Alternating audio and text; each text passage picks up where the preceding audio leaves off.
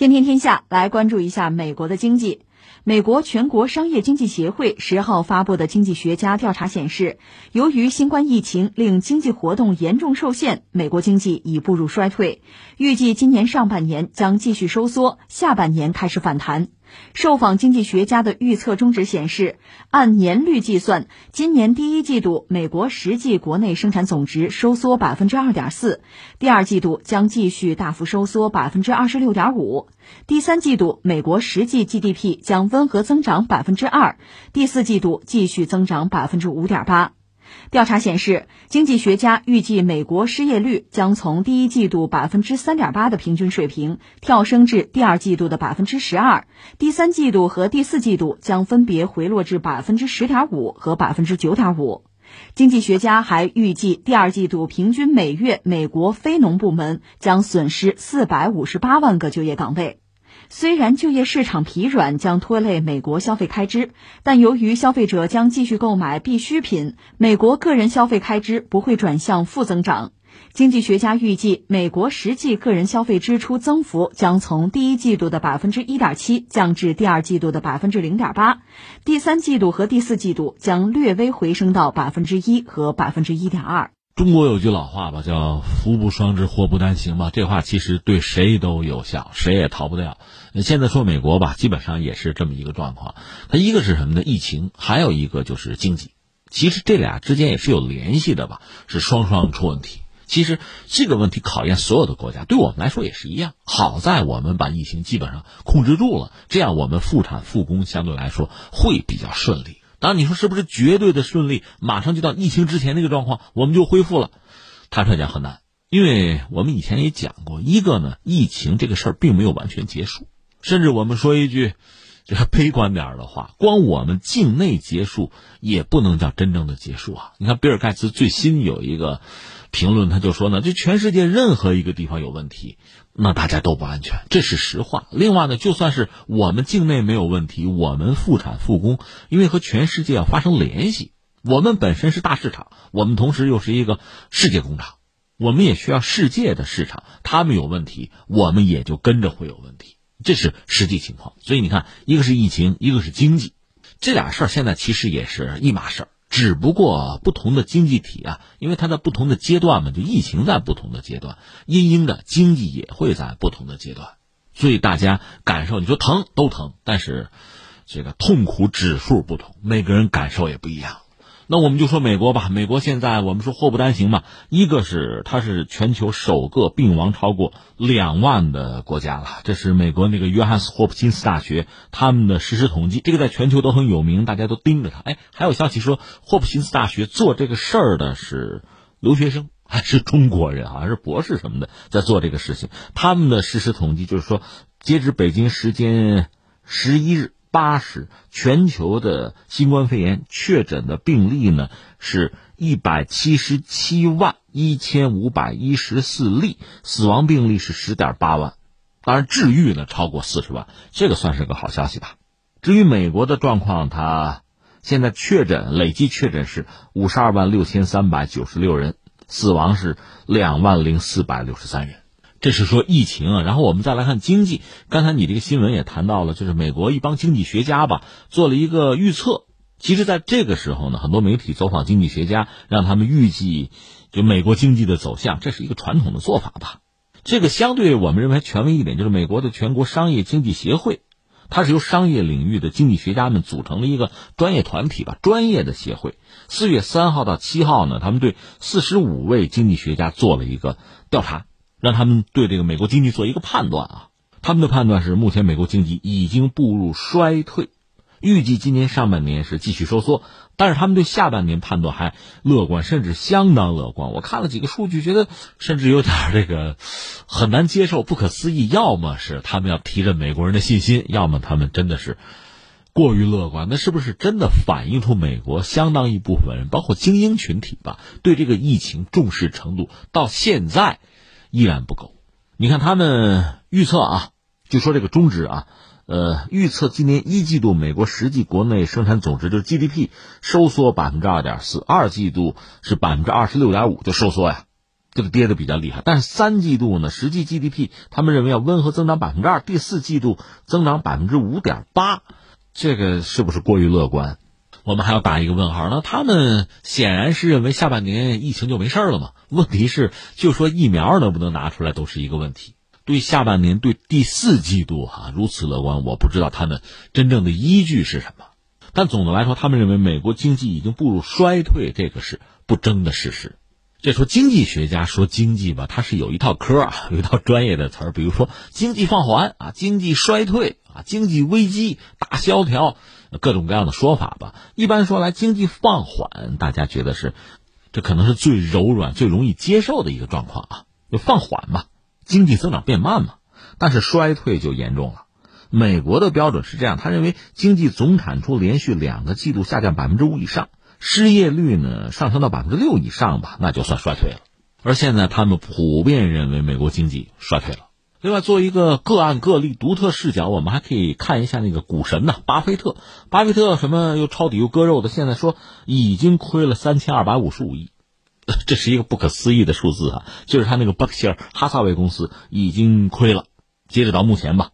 但是我们说这个三千二百五十五亿是人民币啊，按美元算，截止到目前就今年以来，他整个亏了四百六十五亿美元，大约有人算过，相当于这个中国 A 股吧，就是格力啊，或者是这个万科 A 的那个市值没了。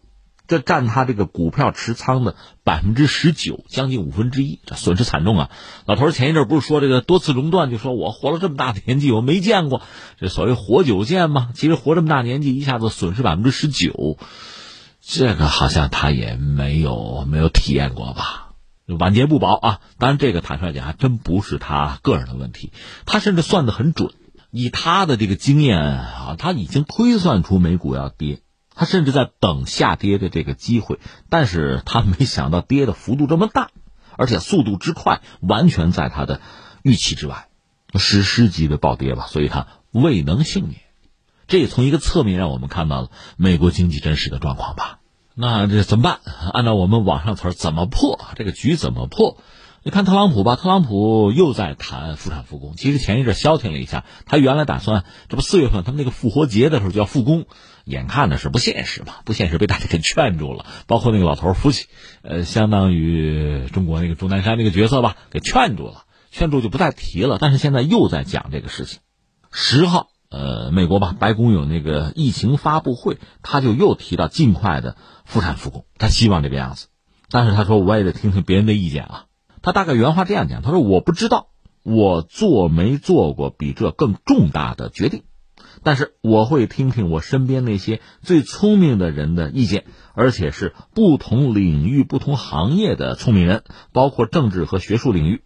他说我们会做出最终决定，希望这是个正确的决定。我还是要说，最后他说出这句话了：我希望我们能尽快复工。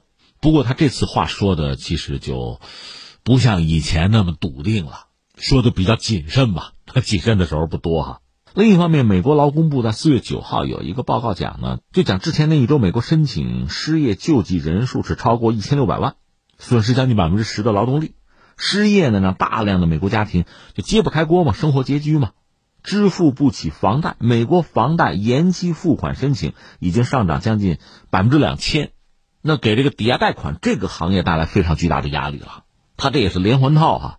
当然，特朗普也尽了力了。他是在三月底不是签了个两万亿美元的经济刺激计划？我们说，其实刺不刺激的是先救命，因为大家手里没现金，你先发点钱，大家先买点吃的应付着。另外，美联储就是那个鲍威尔呗，他在四月九号宣布说，再推二点三万亿美元的贷款计划，就是援助企业和财政吃紧的政府。在法律允许范围内，美联储推出的经济纾困方案是没上限。说到这儿，我给你扯另一个人，就是耶伦，前美联储的主席，女的，她也接受记者采访，她谈了点自己的看法，我们关注一下吧。六点啊，挺多挺多，我们就说一个大概的提纲。他讲了这么几件事儿吧，他的判断，一个就是传统货币政策已无太大空间，就美国人，这是一个。第二个说什么呢？说不会出现滞胀。第三，失业率或超过当年的大萧条，指的就是二九年到三三年嘛，这就很要命了。这个其实完全也可以理解，一个是美国现在主要靠的就是服务业嘛，你人员的接触啊、密集啊，这现在都很危险。那失业率高、失业人数多，那就得领救济啊，这美国压力就大了。但耶伦认为呢，这个在短时间内可能能恢复啊，就失业率这个问题。他还有第四个论断说，银行系统或难独善其身。第五，美联储要退出这轮宽松啊，需要很长时间。那肯定的，你撒那么多钱，你想抽身当然会很慢哈。最后第六个论断说，美联储不会担当全球最后贷款人。他就说，美联储现在不是通过这个货币互换，这事我们也关注了哈。通过这个政策疏解市场流动性压力，这个对很多国家央行都很重要。但是美联储并不希望充当全球最后的贷款人的角色，所以考虑到一些政治因素，美联储可能不会将新兴市场国家纳入货币互换的范围。注意这句话，这意思就是说，他几个铁杆的盟友吧，就西方核心朋友圈，他能保就保一下，能帮帮一把，别人我可就不管了。他说：“如果想扩大货币互换的全球范围，只能通过国际货币基金组织采取进一步的措施。”这是这老太太的判断。所以你看，这个话题我们讲的一个是关注了美国目前遇到的两个很关键的问题，一个是疫情，嗯，这个全球第一确实让他们也很焦虑了。再有一个是什么呢？经济，经济目前遇到的状况，用了一个词儿叫衰退。我们也顺便看了美国人打算应对这些问题他们的举措。其实这个举措我们一直看得很清楚吧？美国自己的媒体也有大量的文章啊、分析啊，比如美国这次应对疫情不利啊，原因是什么？好多媒体也在讲这个东西。但是我们也知道，美国现在两党争斗的很厉害，社会撕裂。你要么站在特朗普这一边，要么站到他对立面。所以这些媒体本身，哪怕是对自身问题的分析客不客观，这我们也打一个问号，放在一边。但是有的美国媒体这个问题问的很简洁，但是很直接了，就是你要钱还是要命？就这个问题，甚至你看前两天我们聊意大利，不有学者呃评论英国那个所谓群体免疫啊，也在讲，那英国人是要钱不要命吗？那对于我们中国人，这个答案是很清楚的，我要命，甚至全国我经济停摆我也认，我要保老百姓的命。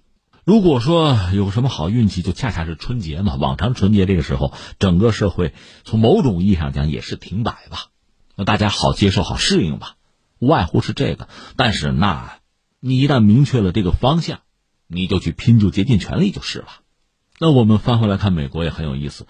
呃，昨天我们恰恰聊到美国那个罗斯福号航母已经爆发疫情，但是从美国海军官方认为呢，你还得坚守岗位啊，站岗放哨。你可以把这个看作是还要维持自己的霸权嘛？而目前它在整个太平洋可能也就有一条航母，就西海岸啊有一条，剩下至少四条已经瘫了。在疫情爆发的情况下，你想维持自己原有的这个海上霸权、全球霸权，基本上是做不到的。但是你看他这个姿态，他的取舍，就官兵的命和海上霸权比起来，他先选择什么？我们看得很清楚。当然，我们也知道他那个舰长抗命了嘛，下课上嘛，我就回去了，不行了，甚至还写了信。当然，现在我们并不知道完全的情况。你之所以写信，恐怕有一个原因。当然，这个信本身哈，就所谓叫泄露，就是媒体就登出去了啊。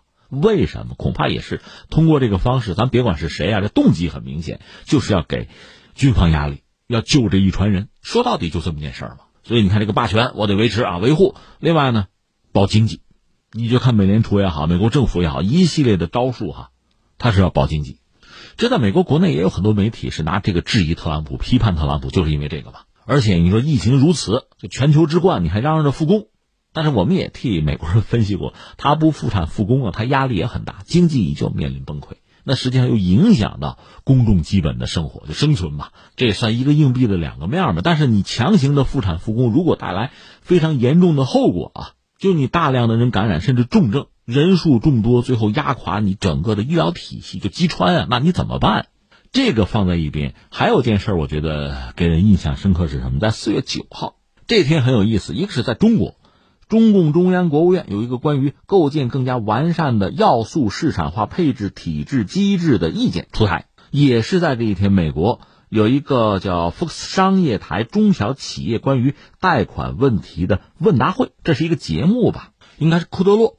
就是白宫国家经济会议主席库德洛呼吁，在中国的美国公司全部撤离，支付离开中国的美国公司的搬迁成本，给搬家公司打电话啊，华盛顿来买单，就是希望美国的企业在华的企业撤离中国，回美国去。还是在这一天，日本是宣布说要花钱，大概折二十二亿美元吧，把日本企业要搬出中国，要么回国，要么去这个东南亚。日本表态正好是在这个美国人一小时以后啊。日本这个态度吧，有空咱们再单聊，我也得再研究研究。我是有点晕啊，为什么呢？呃，你看，咱们拿中国疫情作为一个主轴啊，就是在二月份的时候，就我们战役抗疫应该说最艰难那个阶段，全球都盯着中国。当然，我这话说的也不严谨啊。这么讲，就全球的，比如说医疗领域、专业领域盯着中国，这是自然的。另外呢，就是全球智库，就思考国际政治啊、全球贸易啊、经济啊，就这帮人专业人士盯着中国。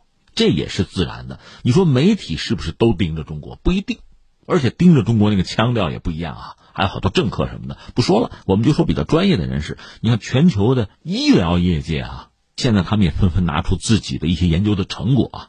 这放在一边，还有全球智库，特别大量欧美的智库盯着中国。甚至在二月份呢，他们似乎有一个共识是什么呢？搬家。撤离中国，就是全球的产业链这个布局啊。中国是个枢纽的位置，世界工厂嘛，这个位置太关键。中国一出问题，那全球产业链就出问题。关键是中国现在就出问题了，所以我们要撤离，撤离中国。我理解这是两层意思，一个是什么？你说这些智库里有没有对中国不友善的？应该有吧。所以他们鼓噪这个东西呢，也不意外。但这个毕竟是一种情绪啊，咱们抛开不说，就说从资本的角度讲。从全球产业链布局讲，你中国出事了，我们要撤出中国，要不然我们都完。资本是六亲不认的，从这个角度讲，也没什么不能想象的。这是二月份，到三月份形势就发生逆转了。哎，武汉、湖北乃至整个中国，你再看疫情控制住了，所以到这个时候，原来说要撤离中国、搬离中国，这帮人一下子失语了。你要是政客，你可以睁眼说瞎话，但是作为智库搞研究的，这个时候你就得承认你判断错了。原来他们想的很清楚啊，得搬啊，搬到哪儿？你看刚才我们说日本把企业搬回国内或者到东南亚，这是日本想的。这个想法本身我觉得也挺可笑啊。一个你日本疫情现在能说清楚吗？第二个东南亚哪个国家和中国能相提并论啊？就从市场规模、劳动力人口没得说嘛。所以日本这个玩法，呃，我得再研究研究，不能完全理解啊。至于欧美智库在二月份的时候就鼓噪说要把生产线搬离中国，厂子搬离中国。往哪搬？他们觉得东南亚也不合适，离中国太近。我理解这是俩意思吧？一个是什么呢？万一疫情控制不住，东南亚和中国那不也是同归于尽的路数吗？离太近呢？再一个是什么呢？就是政治影响力，中国也能覆盖东南亚，所以要往远搬。搬哪儿呢？这三个点：一个土耳其，二墨西哥，三东欧。这是他们考虑的。实际上，这三个点我跟你说，在疫情结束以后，也依然有可能成为呃资本也好啊。包括制造业全球布局看重的几个点，这是可能的。不过形势发生了巨大的逆转，时至今日，恰恰中国是最为安全的地方。就中国的产能又极其巨大，咱们就不说这个涉及到医疗的物资啊，就是基本生活必需品，你不要说提升你生活质量，你维持现有生活，你需要的这些东西，平常也是中国人在生产啊。所以现在你说往外搬，包括美国人说往外搬，我出路费。你出利润 好不好，对吧？你说我这企业真的搬回到美国去，我从哪儿找工人？他愿不愿意干我这个活儿？疫情有没有可能再延续或者发生更大的麻烦？这都不知道是未知数呢。这边中国是一个确认的全球公认，这你还真的没有办法睁眼说瞎话啊。那中国现在就是相对安全的地方啊，所以呃，特朗普他们说希望美国企业搬回到美国国内，就中小企业哪怕是啊，我出路费。即使如此，更多的也是一个姿态吧，或者说在考虑为后疫情时代布局。但是就目前来讲，不大具有操作性啊。当然，我们下面就要看特朗普嚷嚷着复产复工，他具体打算怎么做了。而这个还有一个前提，就是你的疫情怎么走。